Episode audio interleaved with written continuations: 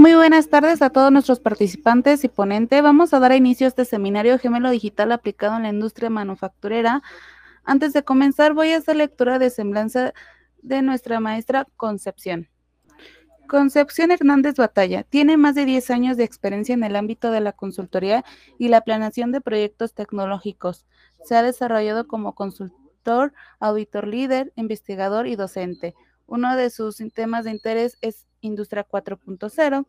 Concepción es auditor líder de ISO 9001-210.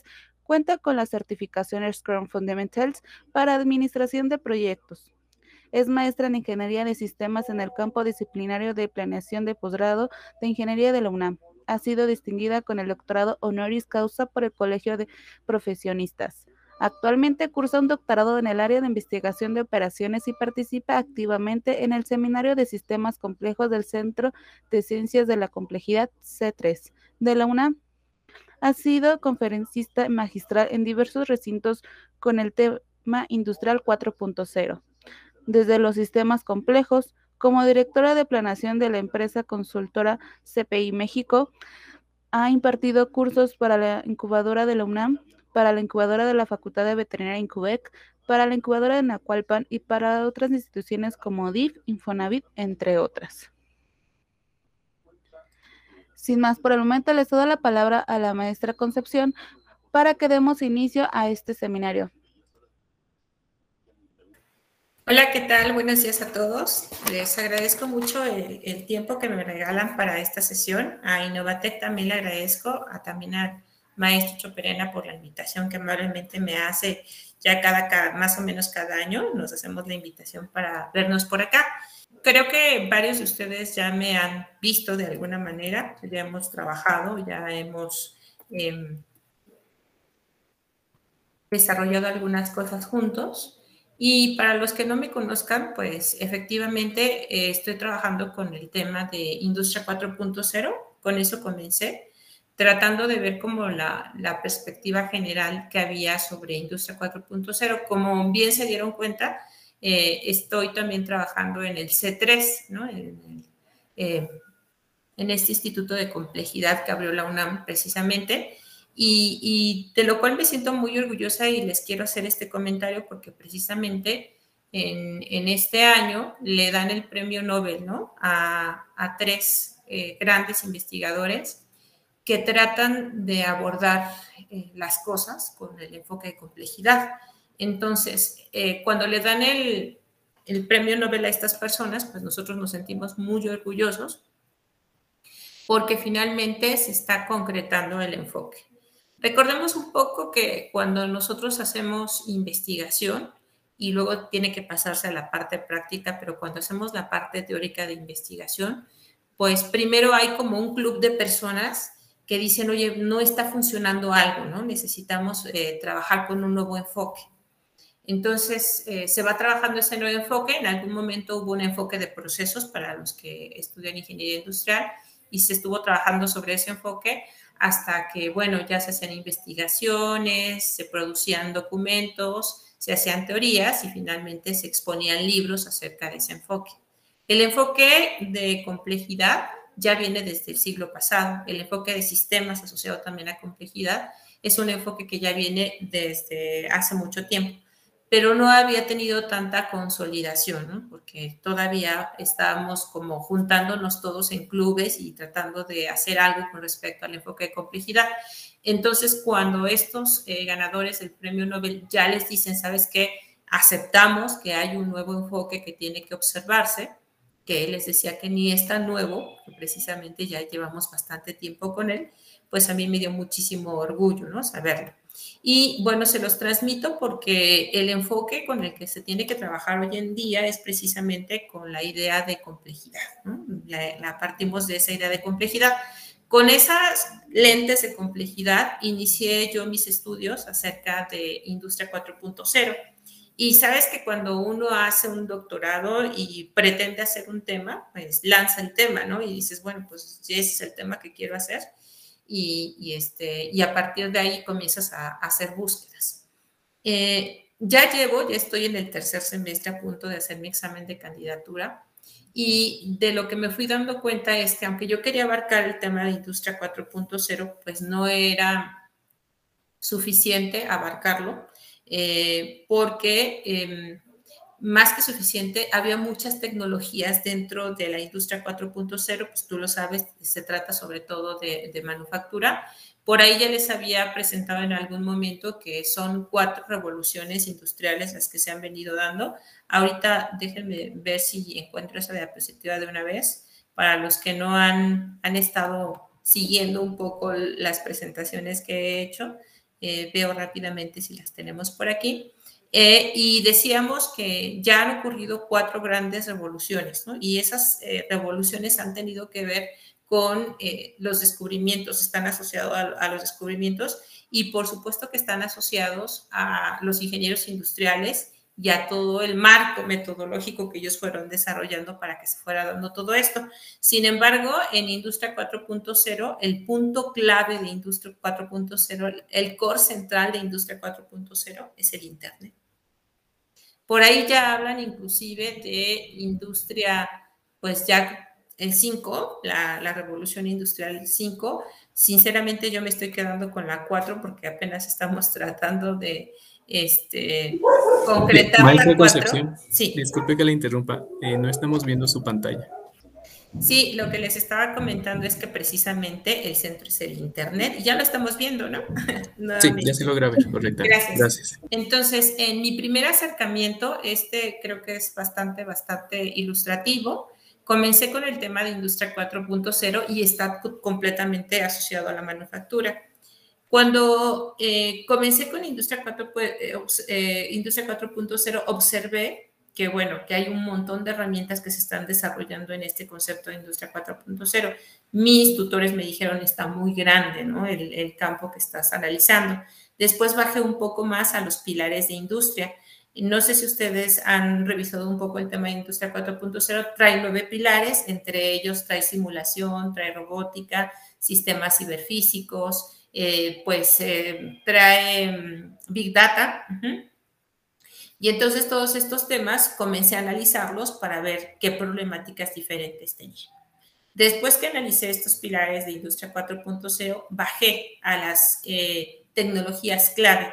Estas tecnologías clave de las que te estoy platicando, que inclusive son los sistemas inteligentes y los sistemas ciberfísicos y demás, estas tecnologías por sí solas ya se estaban desarrollando.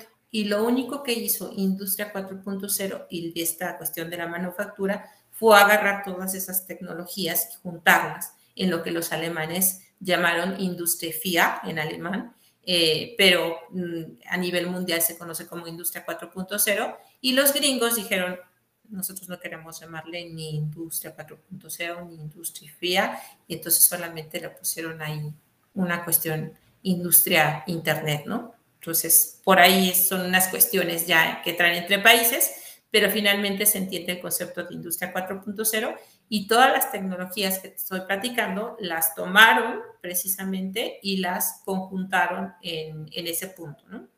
Y dentro de esas tecnologías me llamó la atención eh, dos pilares, que eran los robots y la simulación. Pues los robots fue porque uno de mis tutores me dijo, oye, deberías entrarle por los robots, a ver cómo se están dando, qué está pasando, ¿no?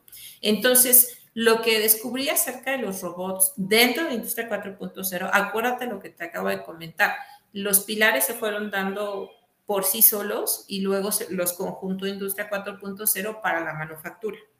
Entonces, eh, los robots en sí, ya sabes que viene a lo largo de la historia todo el proceso de diseño de robots, pero en particular los robots dentro de Industria 4.0 están trabajando con procesos de colaboración entre robots y seres humanos.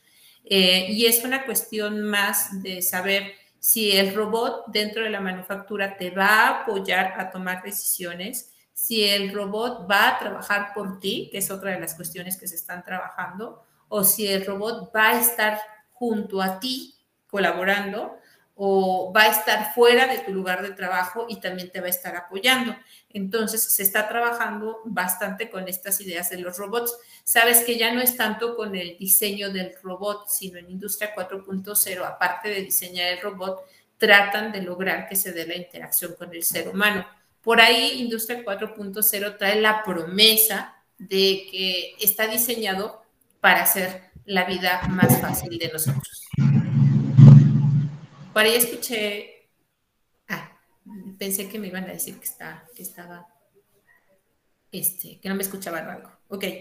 Y entonces luego viene simulación, que es una de las herramientas con mayor aceptación en la industria 4.0, los simuladores, ¿de acuerdo? Entonces, te decía de los robots que ahora se está trabajando con ellos para poder interactuar y que los seres humanos no nos eh, sintamos de alguna manera relegados por los robots y se está tratando de trabajar en conjunto dentro de la manufactura, pero sobre todo en Industria 4.0 nos tiene la promesa de que nos va a ayudar a que nosotros hagamos mejor nuestro trabajo y estoy hablando de nosotros a todos los seres humanos y también que nos va a ayudar a realizar tareas que pues podrían dañarnos, ¿no? Como puede ser a lo mejor que la manufactura en algún proceso te vayas a cortar un dedo, una mano, pongas en riesgo tu vida.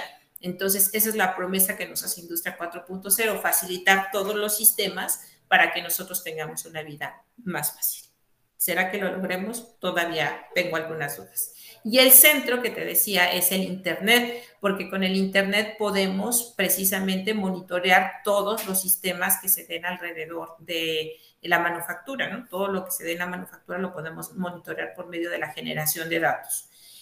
Y la simulación es uno de los elementos que tiene mayor aceptación en industria 4.0 porque pues es muchísimo más fácil diseñar un sistema de factura en un simulador y echarlo a andar y ver qué problemas puede tener en el futuro que precisamente eh, diseñarlo, echarlo a andar, tener muchos errores y a lo mejor no te funciona y a lo mejor no es lo que querías. Entonces los simuladores nos ayudan muchísimo a poder predecir de qué manera poder eh, corregir algunos errores o ver esto, eh, las emergencias que surjan. Y aquí es donde ya comencé a meterlo de complejidad, ¿sabes? Porque decía, bueno, es que saber qué es lo que no va a funcionar en una simulación o saber si el modelo está bien o saber eh, qué, va a venir en el futuro a, estresar a tu sistema, eh, pues es difícil. Y entonces comencé a ver varios aspectos de la complejidad y uno de ellos que ya habíamos tocado en algún momento es precisamente la emergencia, que suelen pasar cosas que pues no están en tus manos y todas esas cosas que no están en tus manos, que ahora le llamamos escenarios predictivos, los puedes simular a través de todos estos simuladores. Por supuesto que la simulación, te decía que es un pilar que fue creciendo independiente. Y en este momento hay simulación basada en agentes, que es lo último que se está dando, pero los simuladores han avanzado muy, muy rápido. Y créeme que ahorita que enfrentamos el contexto de la pandemia, eh, fue muchísimo más fácil para muchos utilizar esos simuladores porque ya los traían y decían, ah, bueno, mira, ya podemos simular qué va a pasar si viene una cuarta, quinta, sexta, que queremos, no queremos que lleguen tantas olas, pero ya podemos comenzar a simular escenarios futuros basados en los datos que está proporcionando cada país. Entonces, la simulación sigue siendo muy fuerte en estos momentos y sigue siendo de mucha aceptación. Por ahí me quedé entonces con la simulación. Después bajé un nivel más y traté de trabajar con estos gemelos digitales. A diferencia de la simulación de sistemas de manufactura, los gemelos digitales en sí no son un pilar diseñado tal cual para Industria 4.0, pero sí son muy utilizados o son bien vistos para dentro de los sistemas de manufactura. ¿Qué es un gemelo digital? Bueno, la definición de gemelo digital que yo encontré es simplemente que puedas representar la realidad de alguna manera ajá, por medio digital. En la NASA fueron los primeros que comenzaron a trabajar con los gemelos digitales y pues no es más que llevar precisamente un sistema real que puede ser, mira, desde un proceso sencillo hasta una máquina, hasta una fábrica e inclusive ya hablan de ciudades que puedes representarlas o ya las están trabajando con em, digitalmente, ¿no? Las puedes llevar a, nivel digital. ¿Cuál es la diferencia entonces? Que es lo primero que comencé a ver entre una simulación y un gemelo digital. Los gemelos digitales eh, ocupan estas simulaciones y en este momento hay varios investigadores que están trabajando con saber cómo pueden simular un gemelo digital, cuál es el mejor simulador que se puede utilizar. Pero entonces, ¿cuál es la diferencia? No la hemos dicho. Conceptualmente, el gemelo digital todavía tiene problemas epistemológicos, es decir, teóricos, de cuál es su definición primero. Pero lo que sí te puedo decir es que a diferencia de la simulación, los gemelos digitales tienen que dar un resultado en tiempo real, lo que la simulación no siempre lo alcanza, porque el simulador metes los datos, los trabajas, construyes tus escenarios y bueno, ya los, los llevas a, algún otro sistema y predices, voy a utilizar esa palabra de predicción, un poco qué es lo que va a suceder con esta simulación. Pero en el caso del gemelo eh, digital, lo que se busca es precisamente colocar sensores Aquí vamos con la parte que te decía de Internet. Internet de las cosas, o como lo has escuchado, yo lo que hace es colocar sensores a todos los elementos que pueda colocarle sensores y a partir de ahí mandar los datos en tiempo real. Y bueno, es un gran problema tratar de hacer estos diseños porque ¿qué es lo que vas a censar? O sea, queda claro que en la manufactura puedes censar a lo mejor la velocidad de una máquina, la calidad, el, el grueso de un cable y demás, pero no queda tan claro cómo debemos hacerlo y si eso es válido para hacer un gemelo digital. Entonces, hasta ahora no he visto un gemelo digital al 100% funcionando. Lo que se ha hecho en la manufactura es tratar de llevar los datos a, a los equipos eh, construir el gemelo digital y tratar de encontrar algunas, algunos elementos, pero no se ha dado al 100% la construcción del gemelo digital y es precisamente porque la siguiente etapa del gemelo digital es tomar decisiones. Tanto la simulación como los gemelos digitales deben ayudar que su propósito debe ser el tomar decisiones a futuro. Si el gemelo digital te está advirtiendo que en ese momento eh, el cable trae algún mal funcionamiento o que el sistema o que la máquina no está funcionando bien y te lo alerta, entonces tú puedes tomar una decisión de manera inmediata. Esa es la bondad, la mayor bondad que tendría el gemelo digital, tener una copia fiel, digámoslo así, del sistema real. Eh, les decía yo que hay un poco de controversia entre lo que es y no es. Entonces, lo primero que yo observé es si están definiendo a un gemelo digital como tratar de llevar un sistema real a la parte digital, pues lo primero que puedo hacer es censar algo, ¿no? O sea, comprar un sensor, colocarlo a lo mejor en la ventana, en la puerta o en la computadora o algo, censar algo y tenerlo, eh, construirlo digitalmente y eso ya es un gemelo digital. Desde ahí creo que comenzamos a formar o estructurar en la mente qué es lo que puede ser para, para nosotros un gemelo digital y posteriormente puedes subirle la complejidad a ese sistema hasta el grado que quieras para ver lo que quieres medir, ¿no? Más adelante. ¿Qué se necesita para llegar a ese grado de medición que te estoy comentando? Pues que tengas conocimiento completamente del sistema, de qué cuáles son las variables que quieres medir, qué significan cada una de las variables. Y a nivel nuevamente teórico, también hay algunos eh, investigadores que se preguntan, oye, ¿y cuándo termina el gemelo digital? Cuando ya lo desconectas, ya no es un gemelo digital. Entonces, todavía no se ha visto la construcción al 100% de los gemelos digitales. Ha quedado como una promesa que todavía no se ha visto clara. Voy a dejar de, de compartir un momento para llevarlos a la siguiente presentación. Denme un momento. Gracias. Creo que ya están viendo mi presentación. Ahí está. Bien, entonces, eh, dentro de Industria 4.0, las herramientas que se están utilizando hoy para hacer investigación en general es este software que se llama Voz Viewer. Aquí está. Ya lo hemos visto en otras ocasiones se trata de una serie de, datos que se van creando, que tú puedes ir creando a través de los buscadores de la UNAM. Yo utilizo mucho los buscadores de la UNAM y a través de ellos puedes ir seleccionando las bases de datos que quieras, las vas cargando aquí, de lo que estás buscando y finalmente te arroja estos mapas. Y estos mapas te ayudan también a observar cómo se está moviendo, en este caso, la industria.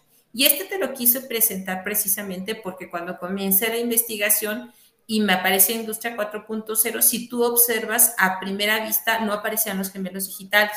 Entonces, eh, de ninguna manera hubiera yo pensado que Industria 4.0 iba a ser estar relacionada con los gemelos digitales. No se observaba en ese momento. Sí se observaban los procesos de manufactura, como lo puedes observar. Se observaba la simulación, se observaba por ahí Big Data y lo que también te comentaba, se observaba ya por aquí, si lo alcanzas a ver, Complex Networks. Aparecía un poco más de, tema de complejidad asociado. Entonces, por ahí comenzaba a dar vida de, de, que algo iba a suceder a través de los de, los, eh, de Industria 4.0. Ahora sí te presento ya más a detalle los pilares de la charla que te daba ahorita. Aquí está. Están los robots, está la simulación, los sistemas de integración, el Internet de las Cosas, ciberseguridad, cloud computing, 3D, realidad aumentada y big data. Y si observas, en ninguna parte aparece uno que diga gemelos digitales. Entonces, eh, por ahí, cuando comencé a hacer el análisis, me di cuenta más o menos en qué grado se está desarrollando estos pilares dentro de la manufactura. Y observé que la mayoría está centrado en robots y en simulación. Como te decía, son sus favoritos, son sus pilares favoritos de la industria ahorita. Entonces, si tú quieres hacer algún diseño, proponer una estrategia, algo innovativo, tendrías que centrarte o la recomendación es hacerlo con robots y con simulación, ¿no? Éntrale a los simuladores para que veas pues qué es lo que, lo que se está diseñando ahora, qué es lo que se está utilizando. Con sistemas de integración también se está utilizando este pilar, el Internet de las Cosas, pues, ¿qué te digo? Colocarle sensores a todos, ajá, prácticamente. Por ahí ya hablan de los gemelos digitales, no, de los trillizos digitales, y la verdad es que no me he atrevido a entrarle a esa teoría, porque quiero primero tratar de entender la de gemelos digitales y después ya le entro a los trillizos, ¿no? Pero ya están hablando de trillizos este, digitales, ¿sabes? Entonces, yo creo que eh, abordar gemelos digitales es una muy buena eh, oferta ahorita para poder este, hacer innovación. ¿no? Después viene Internet de las Cosas, te decía con todos los sensores y va muy de la mano al gemelo digital. Viene ciberseguridad y creo que tú ya has visto que la cloud, la nube de, de Google, y hay un montón de sistemas nube, ya están hablando de ciberseguridad porque hay un montón de datos que se están generando porque lo que te decía, ¿no? Cuando tú le pones sensores a las cosas, se generan datos y esos datos tienen que guardarse y esos datos tienen que protegerse. Entonces, se toma ciberseguridad para proteger los datos, se, se toma la cloud computing también para respaldar todos esos datos, porque tú y yo lo sabemos, ahorita ha habido bastantes casos de robo de información. Eh, pues BBVA Bancomer no lo ha dicho, ¿verdad? Pero tuvo algunos problemas con su plataforma y algunos comenzaron a decir, en las redes sociales que era porque habían robado su información y los tenían secuestrados. Qué miedo, ¿no? A mí sí me daría miedo este tipo de temas, pero sí han habido otras empresas que han dicho, oye, pues es que tenía mi información y me la robaron y está secuestrada y no sabemos qué hacer. Bueno, por eso ciberseguridad se considera mucho y la cloud van de la mano para la protección de los datos. Después aparece 3D y yo creo que es una de las partes más eh, nobles dentro de la manufactura, porque las impresoras 3D, no sé si más o menos te acuerdas, hace algunos años, eh, comenzaron a ser muy famosas y decían algunos, no, pero pues ¿para qué hacemos impresión 3D? Como que no tiene caso ser impresión 3D. Comenzaron a salir las impresoras, algunos amigos compraron algunas, eh, no, no era lo que se esperaba, pero actualmente ya comenzaron eh, a, utilizar más otra vez la impresión 3D y eso me da muchísimo gusto porque cuando tú haces una impresión 3D y ves un diseño, inicialmente se utilizaba para diseñar algo que a lo mejor no podías eh, ver en realidad, pero ahora lo están utilizando en la industria manufacturera para crear eh, partes del sistema. Si, por ejemplo, necesito el diseño de un sistema así en específico y sí me van a mandar la pieza, pero luego dentro de un mes porque no hay, la puedo diseñar en la impresora, la puedo imprimir, y lo puedo ver en 3D, utilizarlo y ya cuando venga el repuesto pues ya lo repongo. O bien utilizar cómo se va a ver, ¿no? Cómo se va a ver este, previo a algún diseño de un sistema o de un objeto, de un producto, para después utilizarlo. Entonces, si te gusta la manufactura en cuanto a 3D, se está consolidando un poquito más. Eh, después viene un poco la realidad aumentada. Inicialmente era muy cara, el, utilizar estos lentes de realidad aumentada era muy, muy caro, pero ahora se está conjuntando un poco con los gemelos digitales porque la realidad aumentada tú puedes ir viendo los procesos, el diseño a través de los lentes y tomar decisiones también. Entonces, inicialmente algunos de los alumnos que tuve en, en algún momento hicieron el análisis de costos y decían, profesores, ya bajaron mucho los costos, podemos hacer el diseño y podemos trabajar con realidad aumentada. Entonces ya hay algunos chicos que están trabajando con este diseño de lentes y les está yendo muy bien. Y finalmente el Big Data. Entonces, creo que ustedes han escuchado hablar de él, como se generan tantos y tantos y millones y millones y millones de, datos, de datos, entonces tenemos que utilizar herramientas como esta, como Big Data, y que está asociada al Business Intelligence, a la inteligencia de negocios, porque pues tienes que analizar todos esos datos para tomar decisiones. Entonces, ya vieron toda la complejidad que traían eh, todas estas herramientas. Bueno, pues entonces las tuvimos que estudiar una por una para tratar de entender pues qué, había.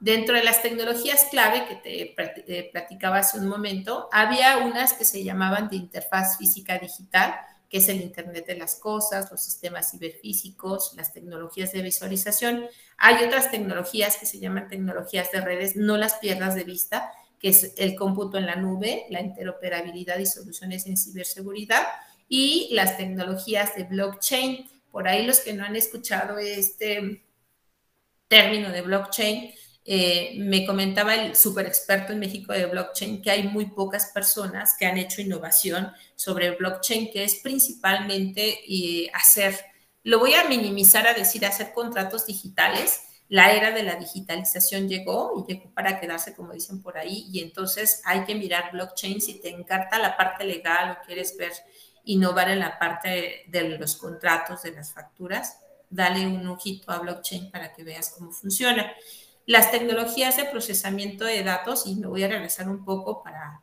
eh, recordarte que todos los datos que se generan acá necesitan procesarse y entonces hay que utilizar todas estas tecnologías, la simulación y el modelado, el aprendizaje automático e inteligencia artificial, el Big Data y ahora el Analytics, ¿no? Que te sirve para analizar todos los datos y también hay procesos de interfaz, como te decía, que es la impresión 3D, la robótica avanzada y soluciones de gestión energética y nuevos materiales. Pues esta cuestión energética también hay que tenerle, no hay que perderle la vista porque tiene que ver con sustentabilidad y es un tema eh, que se sigue dando dentro de, de Industria 4.0 y de este siglo XXI. Por ahí tengo un documento, si en algún momento les interesa, que a mí me encantó, que se llama El encuentro de dos titanes, ¿no? Me sonó cuando lo vi, dije, ay, ¿es la película de titanes o qué onda? No, dice El encuentro de dos titanes, Industria 4.0 y sustentabilidad. Entonces, ¿cómo le van a hacer para lograr este, este cruce de, titanes, ¿cómo le van a hacer para trabajar? Bueno, pues por ahí ya alguien escribió algo y está muy interesante. Eh, por ahí, si, si nos dan oportunidad en algún momento de dar una charla acerca de eso, lo damos con muchísimo gusto. Pero bueno, seguimos con las tecnologías clave que fui definiendo, que fui analizando y finalmente llegamos a la parte de los robots que ya te había contado. Esta es la parte de los robots las tecnologías que estaban emergiendo y sobre todo el ámbito de robots colaborativos que te decía, aquí están, de robots inteligentes. Sabes que em, por ahí hemos trabajado mucho con el enfoque de sistemas inteligentes porque los gemelos digitales finalmente son sistemas inteligentes, ¿no? Entonces hay que trabajar mucho con ese... Eh, tema de sistemas inteligentes, pero nos ha costado un poquito de trabajo definir, pues, qué es la inteligencia, ¿no? O sea, por cómo se da eh, esta inteligencia tiene que ver con el aprendizaje, ¿no? Y el aprendizaje tiene que ver con la memoria, en algún momento ya lo decíamos. Nosotros no podemos aprender si no, no tenemos memoria y somos muy, muy afortunados los seres humanos de tener memoria porque no olvidamos y eso nos ayuda a aprender y el aprendizaje nos ayuda a ser inteligentes. Por lo tanto, esta característica de inteligencia que tú estás observando en todos estos sistemas es una característica humana, pero nosotras se la estamos dando a los sistemas. Por ahí no sé a quién se le ocurrió decir sistemas inteligentes y cuando nosotros lo leemos decimos, ah, pues es que son sistemas más inteligentes que nosotros. O sea, ellos sí saben cómo hacer las cosas y nosotros no. No, nosotros le estamos dando ese grado de inteligencia y les estamos diseñando ese grado de inteligencia. En Yo Robot, para los que vieron la película con Will Smith, pues nos decían, no, pues estos robots nos van a acaparar y, van a hacer cosas por nosotros y van a tomar decisiones por nosotros. Pues si pasó eso es porque alguien los programó para que hiciera eso. Entonces, el grado de inteligencia se lo damos nosotros. Aquí aparece un poco la interacción con robots, con los gemelos digitales, si te das cuenta. Aquí aparece la visualización en 3D un poco y aquí aparece el ser humano, ¿no? Que está trabajando con la máquina. Y entonces esto lo tengo que pasar al Digital Twin. Aquí está el Physical Twin, que así se le llama de alguna manera, y del lado izquierdo está el Digital Twin. Y para poder hacer esta interfaz, ahora ya hablamos de interfaces, pues porque si necesitamos pasar de una cosa a otra, pues necesitamos ver pues el diseño, el desarrollo y la operación y hay que transmitir información de un lugar a otro. Y si te das cuenta, pues es muchísimo más fácil trabajar con la máquina, con sus características, que decirle, no el peso, la talla, las características del ser humano que está pensando y demás. Pero en realidad lo que te decía, estamos buscando cuidar al ser humano, la seguridad, un, proceso, un balanceo de procesos por ahí y la, la adaptabilidad perdón, del ser humano. Aquí aparece la interacción humano-robots con los gemelos digitales perdón, a través de los datos. Si te das cuenta, aquí van los datos y con esos datos este ser humano debería recibir información. Este es el concepto general de los gemelos digitales dentro de la manufactura, poder realizar este diseño. Y cuando tú haces esto, pues entonces fabuloso, ya puedes tomar decisiones, que es lo que decimos, ¿no? Aquí aparece otra, otro ejemplo tal cual, ¿no? aquí está el robot, todo lo que hace en el proceso de manufactura, el operador, las partes que tiene que ensamblar y las características, todo esto lo tienes que llevar al gemelo digital y no es nada, no es una tarea fácil, ¿no? Porque tienes que comenzar a colocar sensores, a identificar cuáles son los elementos de esta celda de manufactura, por ejemplo, y llevarlo a la digitalización. Y para empezar, pues no es nada barato. Esto fue lo que analicé con respecto a Industria 4.0 y simulación. Eh, por ahí te decía, los eh, la simulación basada en agentes es lo más fuerte que se viene ahorita, que lo que está ahorita. Y aquí observamos, en este caso, que la simulación y el Internet de las cosas tenían una relación. Y esto era porque precisamente los sensores están haciéndole de apoyo a la simulación, se están apoyando mutuamente para poder diseñar nuevos sistemas. Me voy a ir un poquito más rápido porque ya vi que, estamos avanzando muy rápido en tiempo. Bueno, pues entonces eh, me quedé en la parte de simulación y, ya, y en esta sección fue donde ya había los gemelos digitales. Y en esta sección dice aparece el diseño de eh, los principios de Industria 4.0. Aquí están todos estos. Tengo creo que el, aquí como una muletilla, disculpen ustedes. Y aparece Digital Twin en esta línea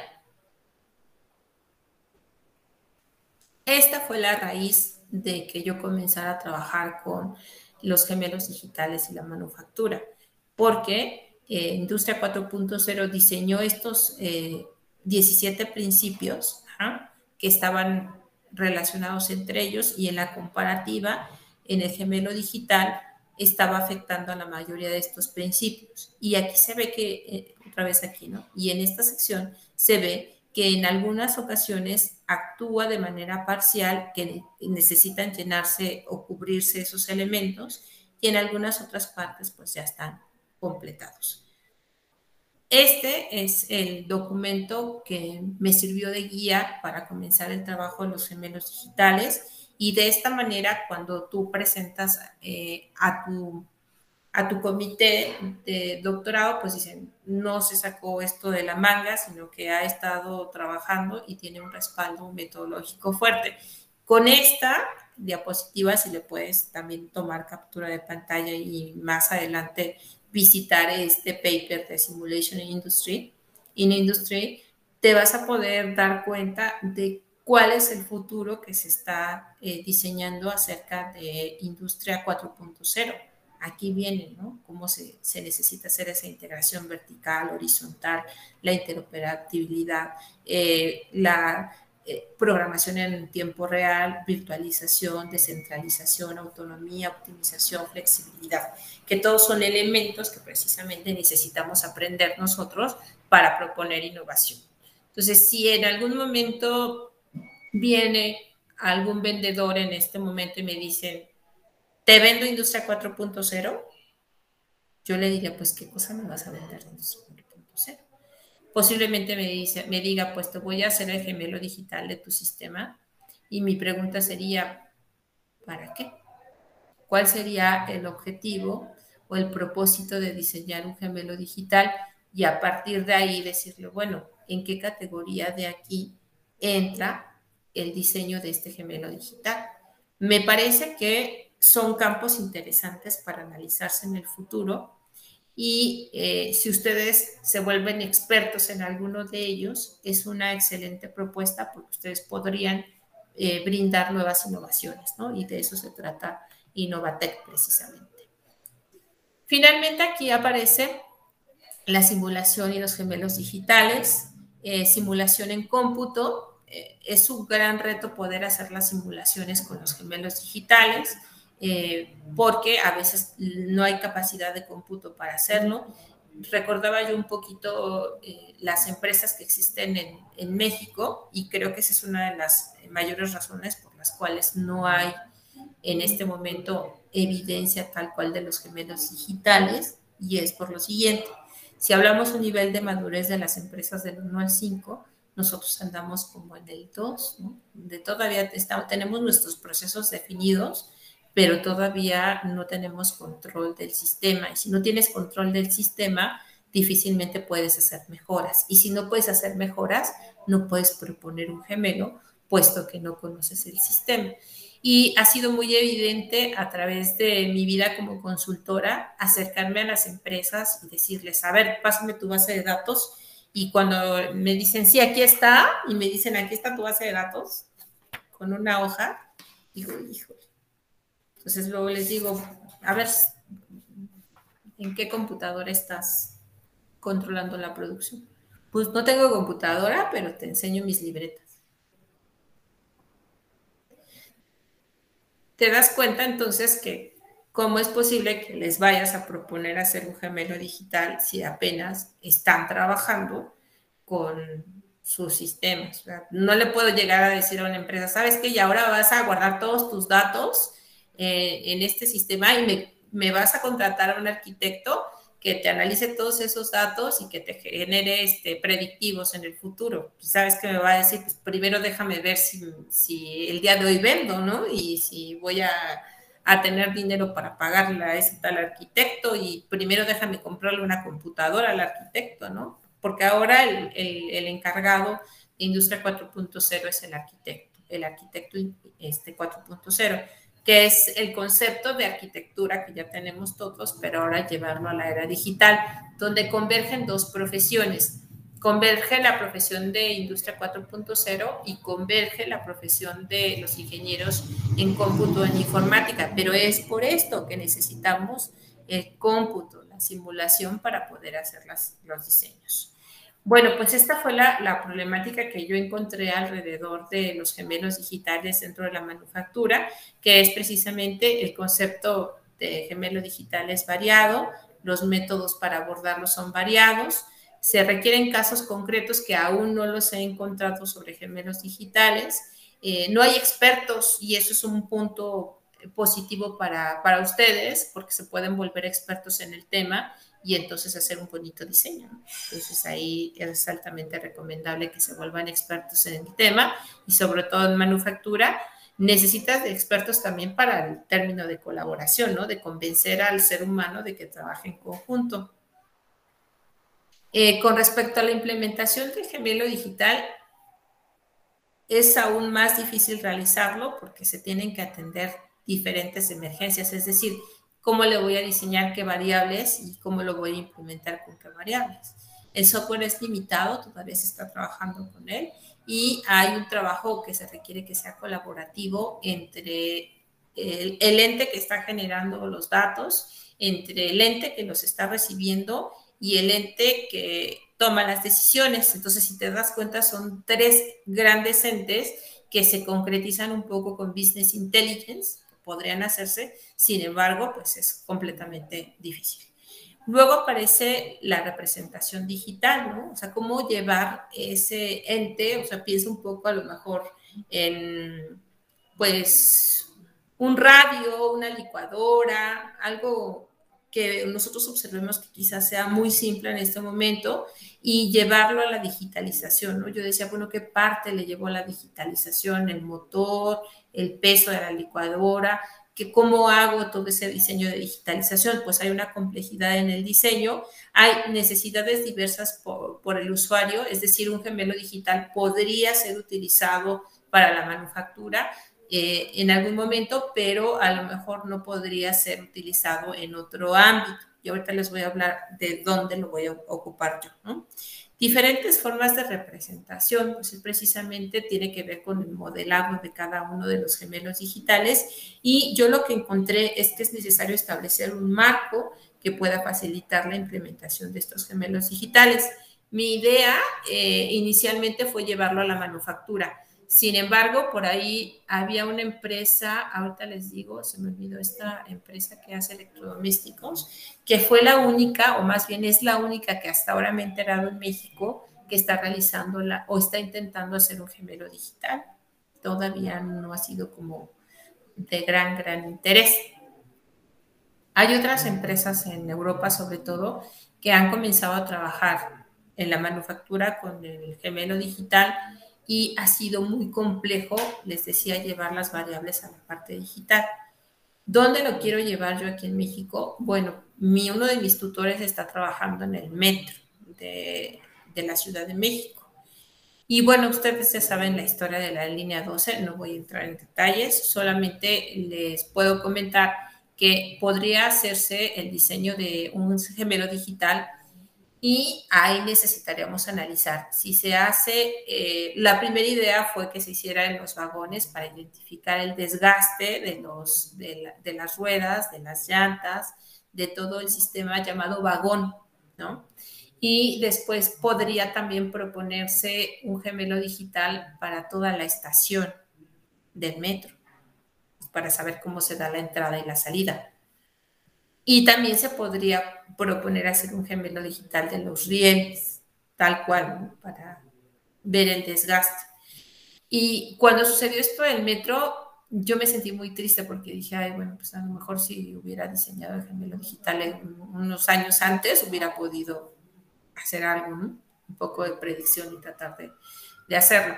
Pero bueno, eh, ya haciendo una búsqueda, muy concreta de los gemelos digitales, encontré que en Europa ya lo están haciendo, ¿no? Ya digitalizaron eh, los vagones, ya digitalizaron algunas estaciones y ya digitalizaron este, los rieles. Pero no te estoy hablando de simulación, ¿no? Que es la base, sino te estoy hablando de digitalización. O sea, ellos pueden monitorear en tiempo real qué es lo que está sucediendo. Dame un momento, por favor. Una disculpa, me solicitaron por acá.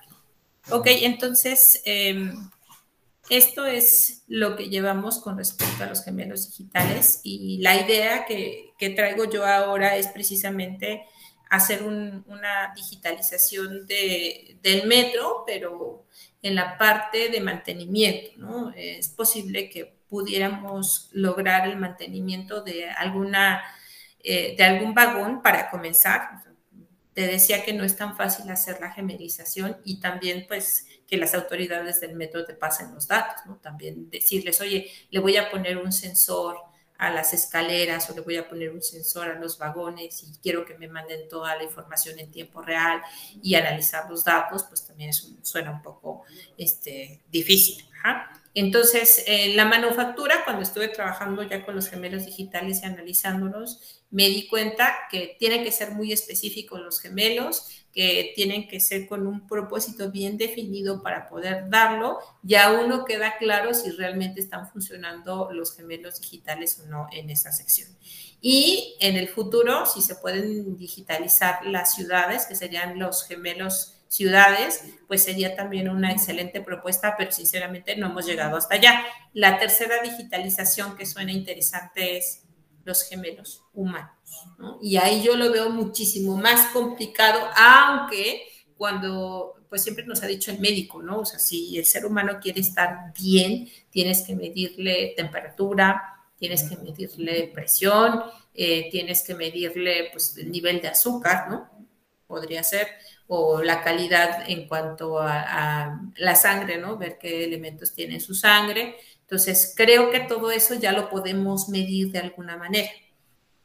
Inclusive hay un chico que eh, hace unos dos años ya hablaba de colocarle algunos electrodos a la cabeza al ser humano, ¿no? la cabeza del ser humano, para tratar de predecir un poco si eh, estaba apto para entrar a una reunión. O sea, te imaginas que, que eh, nos hubieran dicho para esta sesión, sabes que te voy a poner unos electrodos en tu cabeza para saber si eres apto o estás concentrado o andas bien, ¿no? Andas muy bien para tomar la sesión o sabes que mejor vente el otro año y ya tomas la sesión porque te vemos que andas como mal en tus emociones.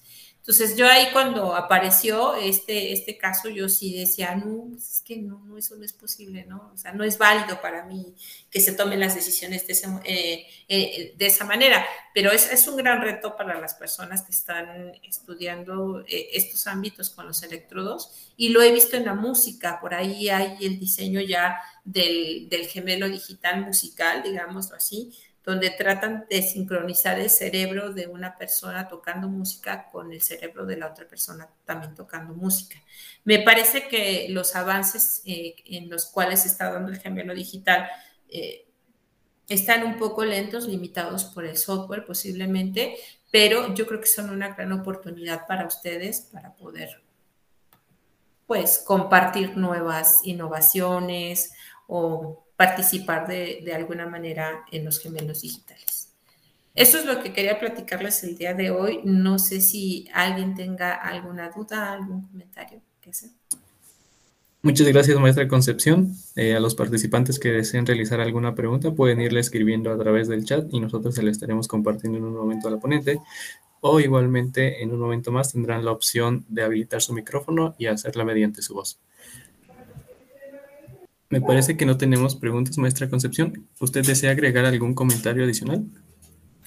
Sí, bueno, agradecerles, les decía el, espacio que me han dado sobre, para platicar un poco sobre los gemelos digitales. Eh, yo esperaría que en la próxima sesión, si es, por supuesto hay alguna, alguna próxima vez, ya les pueda yo eh, mostrar el diseño tal cual del, del gemelo este, funcionando para que vean cómo se, se, hizo el diseño, la implementación y demás, y cómo se está echando a, a funcionar, ¿no? Y que a lo mejor no lo permita el, el metro expresar todas estas ideas y eh, también ver algunos casos que podría ser un poquito más de los casos que se están utilizando en, en Europa. Y pues eh, nada más felicitarles por este eh, espacio que nos brindan. Creo que ya llevan bastante tiempo este, haciendo estas grabaciones, lo cual me parece importante para que pues sigan avanzando sobre todo en innovación ¿no? y en creatividad, que últimamente es, eh, lo he visto ya muy recurrente, si ustedes se meten un poco a la bolsa de trabajo, y, y eso me sorprendió muchísimo hace algunos meses, que eh, no solamente te piden, ya sabes, todas las habilidades, las duras, sino que ahora te piden que tengas poder de innovación, que tengas creatividad, que tengas habilidad para hablar en público, que tengas eh, propuestas claras, que manejes el business intelligence. Y eso era algo que antes no se veía, ¿no? Simplemente con que supieras programar, ¿no? Y, y ya con eso bastaba. Pero ahora, hoy en día, las empresas sí están solicitando un perfil más detallado y entonces yo creo que estos espacios ayudan mucho para que tú vayas acotando qué es lo que necesitas trabajar en el futuro, si es que quieres trabajar en una empresa o si quieres ofrecer tus servicios hacia una empresa, pues también puedes ofrecer estos servicios de innovación. Entonces, creo que es muy acertado este espacio. Muchísimas gracias. Al contrario, maestra Concepción, muchas gracias. Antes de finalizar, voy a permitirme dar lectura al reconocimiento que le entregamos de parte del Instituto de Investigaciones en Materiales por habernos acompañado el día de hoy. El Instituto de Investigaciones en Materiales de la Universidad Nacional Autónoma de México otorga el presente reconocimiento a la maestra Concepción Hernández Batalla por su ponencia Gemelo Digital aplicado a la industria manufacturera en el marco del Seminario Industrial 4.0 Ciudad Universitaria a 10 de noviembre del 2021. Por mi raza hablará el espíritu, firma la doctora Rocío de la Torre Sánchez, secretaria de vinculación del Instituto de Investigaciones en Materiales. Muchas gracias, maestra Concepción. Muchas gracias. También saludos a la doctora Rocío. Le agradecemos mucho también el espacio. Chicos que están detrás de la cámara, pues muchísimas gracias también por el contacto y por el apoyo y que tengan una excelente tarde.